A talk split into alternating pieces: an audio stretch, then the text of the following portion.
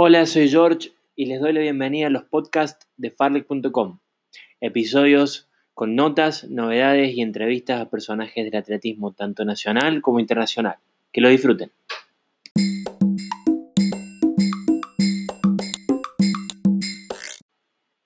Hola a todos. En el episodio de hoy hablamos con Marcela Gómez, atleta argentina radicada en Brasil, la tercera mejor marca de todos los tiempos en maratón que desde España, donde está para disputar el próximo maratón de Sevilla en pos de acercarse un poquitito más a Tokio 2020, nos cuenta sobre su preparación, sobre sus sueños olímpicos, sobre sus sueños como deportista y sobre todo nos entrega conceptos muy interesantes sobre cómo es ser un atleta de élite hoy en el contexto histórico en el que se encuentra nuestro país y nuestro continente. Que lo disfruten.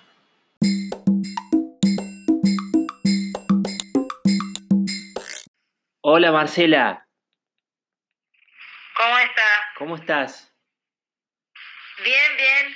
Bueno, un gusto, un gusto poder charlar con vos. Gracias por, por recibirme. ¿Mm? No, de nada. En medio, en medio de, de, tu preparación, la recta final para el maratón de Sevilla. Ah, sí, ahora ya es más eh, concentración, descanso y, sí y cuidar de la alimentación. Ahora ya no tengo mucho que hacer. Claro, claro. Ya estamos a días. A días. Ahora es más relax. De, gran, de, la gran cita. Bueno, contame un poquito eso, cómo transitas estas, estas horas. Si bien, si bien no es tu primer maratón, contame cómo, eh, cómo, sí. cómo, cómo lo vive una, una corredora de maratón de 2.34. Digo, ¿pesan los nervios? ¿La presión de hacer otro gran papel? ¿Cómo lo manejas? De lo que yo imaginaba que iba a estar la semana previa. Sí. Eh, estoy, eh, yo sé que me preparé bien, hice una excelente preparación en la altura, sí. eh, entonces estoy confiante de que puedo hacer una buena prueba, pero siempre consciente de que el maratón es una cajita de sorpresa que no sabemos lo que nos puede deparar el día. Así que eso por ahí te deja un poquito ansioso, un poquito nervioso, pero dentro de todo estoy muy tranquila, estoy bastante relajada porque yo sé que, que me preparé. Que trabajaste que, duro. Sí, yo trabajé duro, entonces estoy yendo preparada, así que estoy consciente de lo que, de lo que puedo llegar a hacer. Bien. Hiciste la preparación en la altura, ¿verdad? En Paipa, en Colombia. Exactamente, estuve en Paipa hasta el viernes pasado, el Ah. jueves pasado, perdón, que viajé para, para España. Llegué el viernes aquí, estoy en Madrid y Bien. el 21 me estoy yendo para Sevilla, ya concentración plena. Bien, bien, bien, está bien.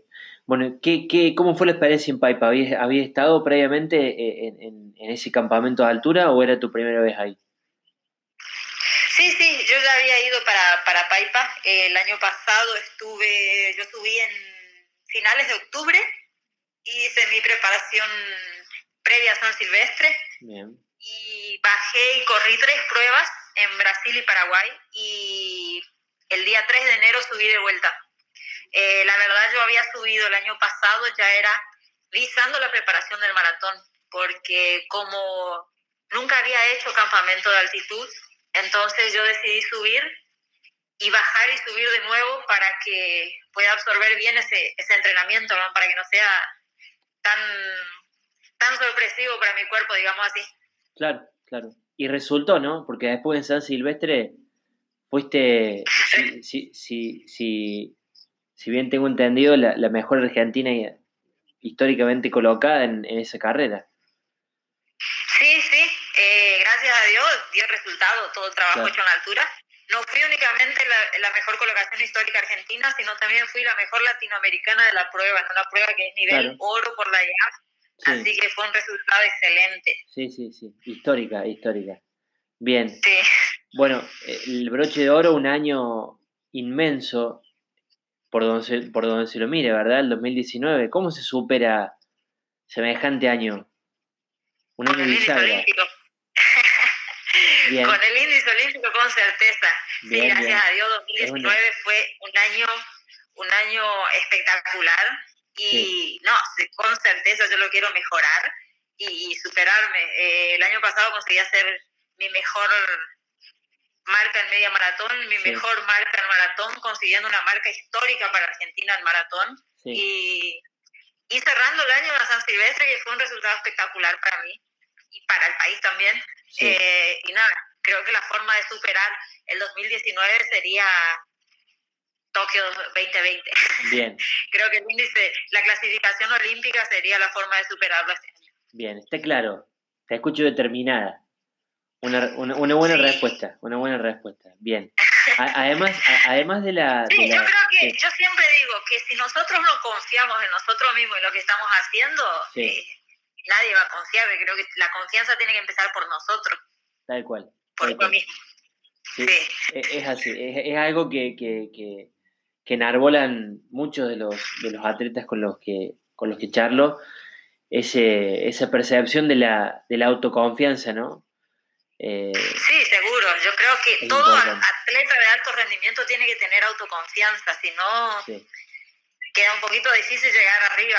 Sí, tal cual. Y más en las condiciones en las que por ahí transita un atleta sudamericano, ¿no? Que tiene más obstáculos que los que puede tener un atleta norteamericano, un atleta europeo.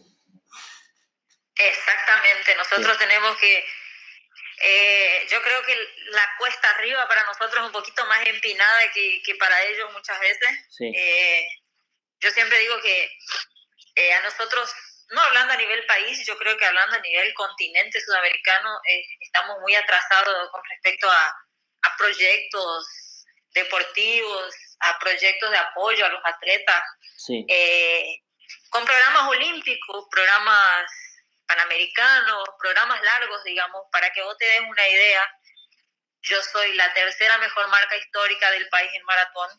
Yo subí dos veces a Paipa y fue un investimiento de propio de mi bolsillo, porque yo no tengo apoyo de nada. Entonces yo creo que eso es amor puro al deporte, porque eh, la falta de apoyo para nosotros es, es eh, muchas veces un obstáculo, pero que no dejamos que nos avalen.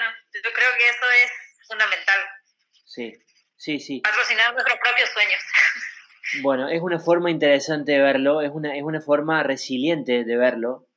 También cada vez que, que, tengo la oportunidad de poder charlar con algún atleta de élite, de poder entrevistarlo, bueno, es un tema que está, que sobrevuela y desde mi lugar intento, intento poder también ayudar a algunos de ellos y también es un tema que, siempre me parece interesante tocarlo, si bien creo que, puede haber algún tipo de avance en algunas cuestiones que, corren más por, los privados que por algunas marcas y demás, pero siento que, va, no, no, es que siento, sino que veo que, sí, es como decís vos, faltan, falta, falta esa, e, esa confianza que ustedes tienen en ustedes mismos, falta a nivel estatal, falta el respeto y la puesta en marcha de procesos a largo plazo, procesos integrales y demás, con lo cual eh, no es una forma de quedarse en el camino la, el reclamo o la observación, sino más bien de visibilizar ¿no?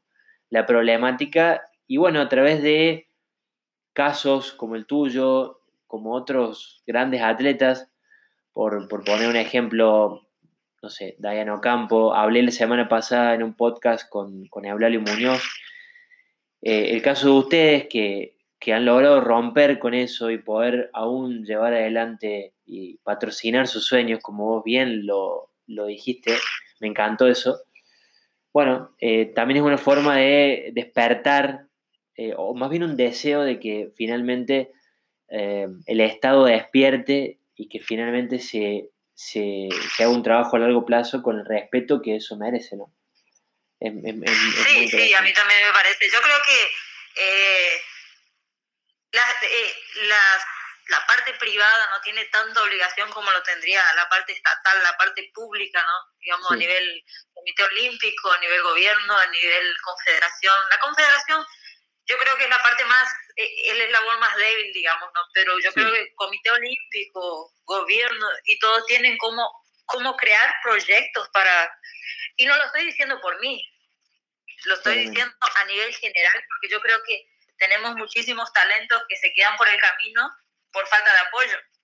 Sí, tal cual. Porque yo creo que eh, tenés que tener eh, un apoyo muy grande en casa, un apoyo muy grande, eh, o sea, que saber lo que vos querés para, para poder decir, mira, voy a investir en un proyecto que no sé si voy a conseguir, que es lo que yo estoy haciendo, que fue subir 45 días en Paipa el año pasado y 40 días ahora pagando todo de mi propio bolsillo con mi esposo, es algo que, eh, que no es fácil si te lo pones, si te pones a pensar. Entonces, muchas veces vos decís, estoy patrocinando mi propio sueño. Es fácil decirlo de la boca para afuera, pero no es fácil para todo el mundo hacerlo porque todos tenemos familia, todos tenemos una casa que, que sustentar y yo creo que la ayuda debería venir, no después que sale el resultado, y sí, eh, la ayuda debería venir para, para que podamos llegar allá, ¿no? Completamente, estoy completamente de acuerdo con eso que dijiste,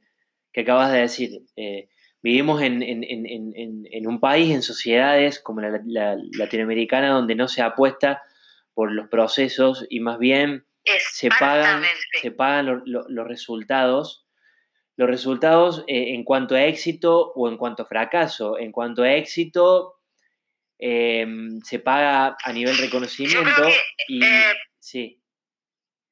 Sí. No, y muchas veces el reconocimiento que recibís es un apretón de mano y una plaquita que te dice el reconocimiento de que no te sí, sí es, nulo, es, nulo. sí, sí. Y, y, lo que te decía es, que si ese resultado no es bueno, no se lo, no se lo mira en perspectiva en cuanto al proceso, sino se lo mira como un resultado en sí mismo, como algo efímero, y eso implica muchas veces destrozar al, al, al, deportista, lo digo en el sentido eh, metafórico, ¿no? Destrozar porque, porque bueno, no, nos, nos arrogamos, los medios, los fans, eh, incluso los mismos, no sé, por decir, por, por encasillarlo, políticos, en, poder hablar muy livianamente del resultado, eh, cuando en realidad poco se, se miran los, los, los procesos, el, proceso, el esfuerzo. nadie ve lo que, yo siempre digo, nadie ve lo que un atleta pasa todos los días, nadie vio lo que yo pasé los 45 días del año pasado en Paipa, nadie vio lo que yo pasé estos 45 días. Yo me fui para San Silvestre, yo eh, me quedé en Sao Paulo, o sea, yo no tuve eh, fiesta de fin de año con la familia, no tuve nada, porque yo me fui a San Silvestre, me quedé en San Pablo para poder viajar al día siguiente para Paipa. O sea, mi final de año fue sola. Eso, todos esos sacrificios que uno hace, nadie los ve, nadie ve lo que vos pasás todos los días, lo que tenés que eh, sobrellevar, nadie lo ve eso. Todo el mundo ve el resultado final. Si es bueno, te aplauden, si es malo, te crucifican. Es lo único que hacen. Sí, sí, Lamentablemente es así, va a seguir siendo así. Sí, es así. Bueno, ya vamos a volver al, al, a la parte de la charla de, de esto del, de los procesos, me parece muy interesante tu mirada. Volviendo al tema del 2019, para enfocarnos en eso, bueno, si bien eh, lo estamos charlando también y ese reconocimiento en cuanto a, lo, al apoyo estatal no te llegó a vos como no le llegó a, ningún otro atleta hablamos de Arbe, de Muñoz, de Ocampo. Sí creo y tengo la percepción de que te llega un, fervoroso reconocimiento de parte del público, de los medios especializados. De hecho, estamos hablando acá por primera vez.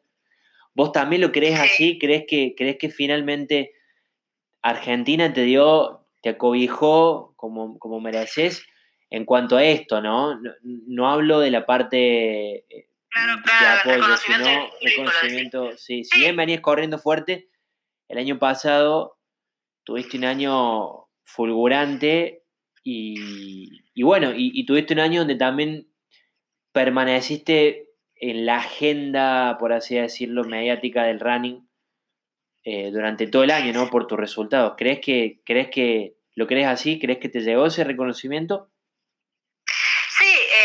que me llegó reconocimiento de, del público en Argentina, digamos así, de la gente que no me conocía. Y la verdad yo no los culpo de que no me conozcan, porque yo hice prácticamente toda mi carrera como profesional del atletismo en Brasil, donde yo vivo. o sea, yo corrí Eh, yo fui a correr por primera vez una, una, prueba oficial en Argentina en 2018, que fue el sudamericano de, de maratón, que fue una sorpresa para mí ser convocada, no, no, me sentía muy bien preparada, pero fui igual por el, gusto de vestir la camiseta y ser convocada por primera vez y todo. Sí. Eh, fui. Y el año pasado sí, me preparé para la media de maratón de Buenos Aires y me preparé para el sudamericano de maratón y obtuve los resultados que obtuve.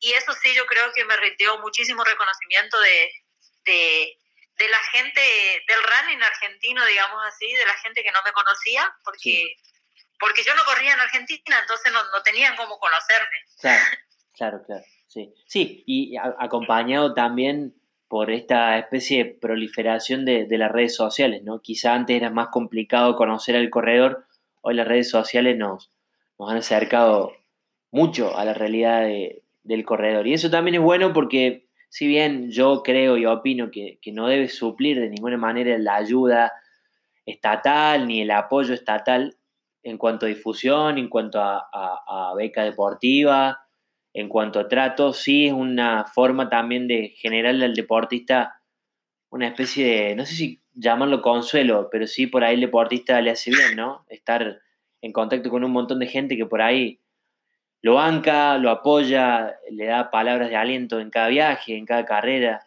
¿no? Me parece que, está bueno. Sí, realmente, realmente eso es muy bueno. Muchas veces eh, vos publicás que vas a correr o que estás viajando y recibís un montón de mensajes de apoyo. Eh, eso es muy bueno, es muy lindo, es, es un combustible extra para uno. Bien. Eh, realmente ayuda muchísimo recibir ese cariño todo de la gente, que a veces uno ni conoce, únicamente los, los ve por redes sociales y, están siempre acompañándote, siguiéndote, mandando mensajes de aliento, toda buena energía, eso es muy lindo. Sí, sí, sí, es lindo, es lindo. Marcela, eh, ya que mencionaste Brasil, ya lo íbamos a tocar obviamente, independientemente de, tu situación personal, que estás, eh, este, estás casada con un brasilero, de tu historia con él y demás, hubo, hubo también eh, en tu mudanza, hubo algún factor más allá del amor, digamos, o algún factor que, te decantó por irte a Brasil en, cuanto a, a, tu carrera como deportista, dijiste, bueno, me cansé, de Argentina es una, es una forma también de progresar, mudarme a Brasil. Y después la otra pregunta es, ¿en qué hay eh, similitudes y en qué hay diferencias en cuanto al trato al, atleta eh, en Brasil y en Argentina, ¿no? Esa era la otra pregunta. Primero, me casé y después me torné atleta profesional. Ah, yo creo que fue medio que de la mano porque yo comencé a dedicarme mismo al deporte por causa, por incentivo de mi esposo. Fue él el que me incentivó, que me dijo que tenía talento, que podía vivir del deporte. Y yo como, como argentina, que ya hacía deporte en mi país y todo, cuando él me decía, vos podés vivir del deporte, a mí me parecía ilusorio, porque en Argentina, más de, yo soy del interior, vivir del deporte es una ilusión. Es imposible que uno diga, no, me voy a dedicar al deporte y voy a vivir únicamente de eso. Tal vez para quien vive, no sé, cerca de grandes capitales, Rosario, Santa Fe, Buenos Aires, Mar del Plata, es más fácil. Pero yo soy chaqueña, vivía en Corrientes cuando lo conocí a mi esposo, es lejísimo de todo. Entonces, si voy a vivir del deporte en una región como esa, es ilusorio. Sí. Y hasta que él me incentivó tanto que yo dije, bueno, voy a intentar. Por cansancio te ganó. Y cuando intenté vi que sí, realmente daba, pero yo creo que si yo, siendo sincera, si yo estuviese viviendo en Argentina, yo creo que yo no, no sería hoy un atleta de élite. Bien. No lo sería. Bien. Sería imposible. Eh, como te dije, en Argentina pensar que vos podés vivir únicamente del deporte yo creo que es ilusorio. Tal vez para, como te digo, para grandes capitales tal vez sea más fácil, pero para quien es del interior es muy, muy difícil, yo te lo digo como, como chica del interior. Sí, sí, es muy difícil. Bueno, yo te cuento, yo, yo estoy en Córdoba y, y, bueno, desde acá, desde, desde esta base, hago todo mi trabajo, que en realidad yo, yo tengo otro trabajo y esto lo hago como un hobby que me lo tomo o intento tomármelo cada vez más en serio. Y como te decía antes, ayudo a algunos deportistas de acá de Córdoba. Eh, en, una tarea, en, una tarea simplemente de, ser un nexo, un conector para tratar de, gestionar eh, ayuda de tipo eh, técnico, como indumentaria, como sponsors, y también intento llegar a la parte estatal y tratar de, pechar para que ellos puedan conseguir algo. Em, y, bueno, y sí, tal cual lo que decís, eh, para los que somos del interior, para los que estamos fuera de, fuera de Buenos Aires, es muy complicado. Es, muy complicado, aún, aún el deportista teniendo talento, es, muy complicado visibilizarlo. Es, lo que yo siempre digo, yo creo que yo creo que tenemos muchísimos talentos desparramados por el país que no son aprovechados que no son aprovechados. Yo creo que en los juegos escolares, en los juegos de vista se ve mucho de eso. Son talentos que se quedan en la base. Completamente. Que no, No, no van para la edad adulta porque por falta de apoyo, por falta de incentivo, por falta de programas estatales que son los que deberían venir primero. Sí, sí, Yo siempre digo que la educación y el deporte debería ir de la mano. De la mano, de la mano, completamente. Sí, es así seguimos siendo un país con, una visión centrista en donde todo pasa por, Buenos Aires. Digo, no lo estoy planteando como una queja, lo estoy planteando como una realidad, ¿no? Y creo que todo el mundo lo sabe. Pero bueno, intentamos, intentamos visibilizar los distintos casos desde, desde acá, ¿no? Y bueno, tenerte acá también es una forma, si bien ya sos una atleta consagrada, sí, sí eh, eh, eh, está bueno también eh, poder mostrarlo desde nuestro medio. ¿no? Marcela, eh, bueno, viene a la próxima pregunta eso también. Eh, sos una atleta consagrada, formas parte ya de la, del top 10 de todos los tiempos de, mujeres argentinas en medio maratón y en maratón. Es, algo realmente impresionante. Vos tomaste conciencia de esos logros y de lo que eso implica, independientemente del, reconocimiento que puede generar en cuanto al estatal, en cuanto a, al apoyo económico y demás, pero digo, formar parte de esos grandes libros, vos lo, lo tomaste la dimensión adecuada de eso o simplemente vos vas para adelante y que suceda lo que tenga que suceder. No, la verdad yo creo que, que el haber entrado en esos rankings, cuando yo me enteré que yo entré, que estaba en el top 10, primero de la media maratón, que fue la primera marca que yo mejoré, y después del maratón, cuando yo llego, cruzo la meta y me dicen que era la tercera mejor marca histórica del país, yo creo que para mí, la dimensión que yo lo tomo es así, eh, para mí es un desafío de querer llegar más lejos. Es decir, no estoy, eh, querer mejorar más. ¿Entendés? Eh, yo creo que uno de mis de una de mis virtudes es no conformarme. Que cuando yo llego a un punto, eh, ese no sea mi límite. Y el haber entrado en el top 10, que yo creo que ni lo esperaba, tal vez lo esperaba, sí, pero no tan de golpe de haber conseguido esas dos marcas casi juntas, fue en el lapso de un mes. Eh, eso fue un combustible de decir, no, ahora quiero mejorar más, ahora vamos a acercarnos al récord. Sí, claro. Claro, claro, sí, me imagino el estímulo que, que, debe haber Es un estímulo, exactamente, es un estímulo para mí. Yo lo tomo como un desafío más. Claro, vos sabés que hablaba con, con Coco Muñoz la semana pasada y, y bueno, hablábamos de, de, de, esta especie de recambio generacional que, que está habiendo puntualmente en la rama masculina, porque hablaba con él ¿Crees que en la femenina también pasa lo mismo? Yo creo que sí, ¿no? Desde mi lugar veo que hay un recambio interesante y Coco me decía, bueno, eh, estamos tratando de llegar al récord de Silio, hablamos del récord de Silio en maratón. Bueno, eh, eh, en el caso de ustedes con, con, con, Griselda, con Griselda González, este, están cerquita, están ahí. Y hay un montón de atletas en el pelotón que, digo, nombro Griselda por, por nombrar a alguien, pero digo, hay atletas eh, como vos, Diana, Florencio Borelli, que hay un pelotón ahí muy interesante de chicas que, realmente eh, están haciendo historia para, para el país en un contexto sumamente desfavorable del país, ¿no? En un contexto histórico sumamente desfavorable por todo lo que ya hablábamos. ¿Vos ves ese recambio también? Sí, totalmente. Eh, y hablando de la rama masculina, eh, Coco Muñoz yo creo que es, no sé, por apostar así, yo creo que es quien va a quedar ese récord de Silvio, porque es un chico muy joven. Claro. Y se lo ve como un maratonista nato. Claro. Eh, Yo creo que quien puede quebrar ese récord es él.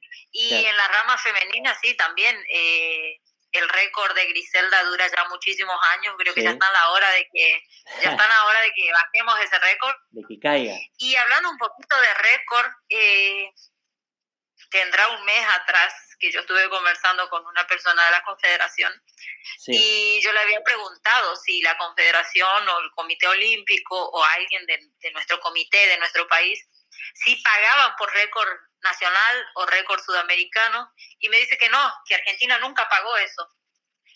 y ahí vos te das cuenta que tal vez, el, y, yo se lo dije eso, le digo, tal vez el incentivo que nuestros atletas necesitan para animarse a entrenar para quebrar récord esté ahí. Sí.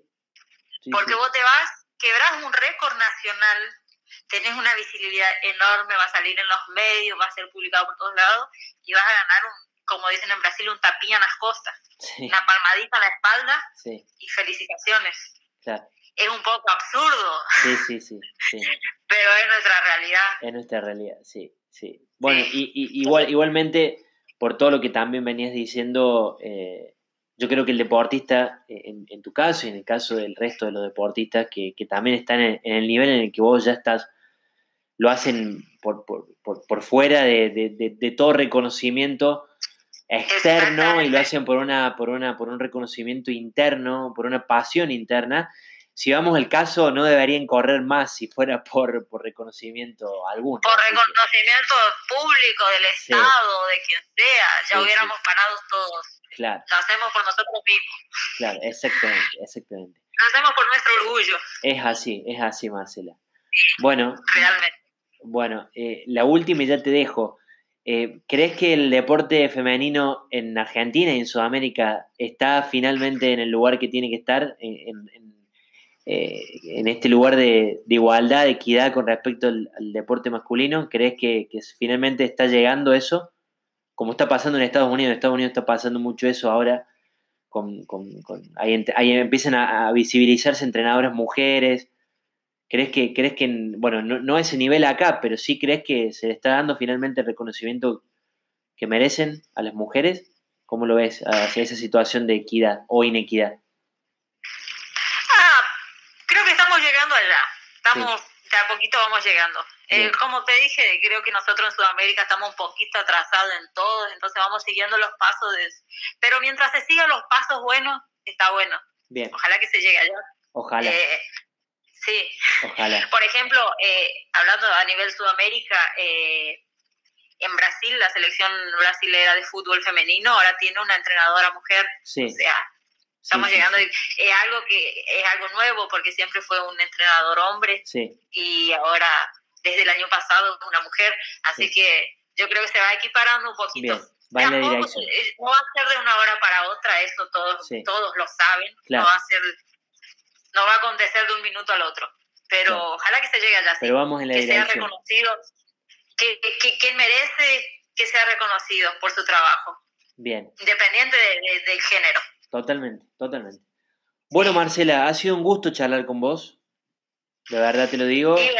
compartimos un montón de, de, visiones y la verdad que, que es interesante escucharte, es interesante tenerte, es interesante y obviamente que, que, que es un, es un honor poder contar con vos en este podcast con una de las mejores Ay, el día de mi cumpleaños, ¿eh? ¿Es tu cumpleaños? Sí. Bueno, feliz cumpleaños. Feliz cumpleaños. Que el regalo venga el domingo. Vamos, que el regalo venga el domingo, tal cual. Y va a venir porque trabajaste duro, con, con, con, con temple, con tenacidad, con disciplina, como trabajaste el año pasado, así que estoy seguro que va a venir. Amén. Bueno, Sí, sí, sí. Bueno, bueno, feliz cumple nuevo y, y, bueno, ojalá que, te guste nuestra, nuestra charla. Ah, sí, espectacular. Me podés marcar. Bueno, bueno, bueno. Bueno, y, y, muchos éxitos. El, el, domingo vamos a estar pendientes de Sevilla, que, que, bueno, es un pasito más en la dirección, en, hablando de direcciones, hacia tu, tu, tu objetivo de máxima, que, es Tokio, ¿no? La forma que dijiste vos que me encantó de, superar el 2019. Así que vamos a estar pendientes de tu actuación el domingo. Muchos éxitos. Gracias, gracias. ¿Ah? Gracias por atendernos. De nada. Un abrazo, Un abrazo. y una feliz noche. Gracias, igualmente. Chao, chao. Chao, chao.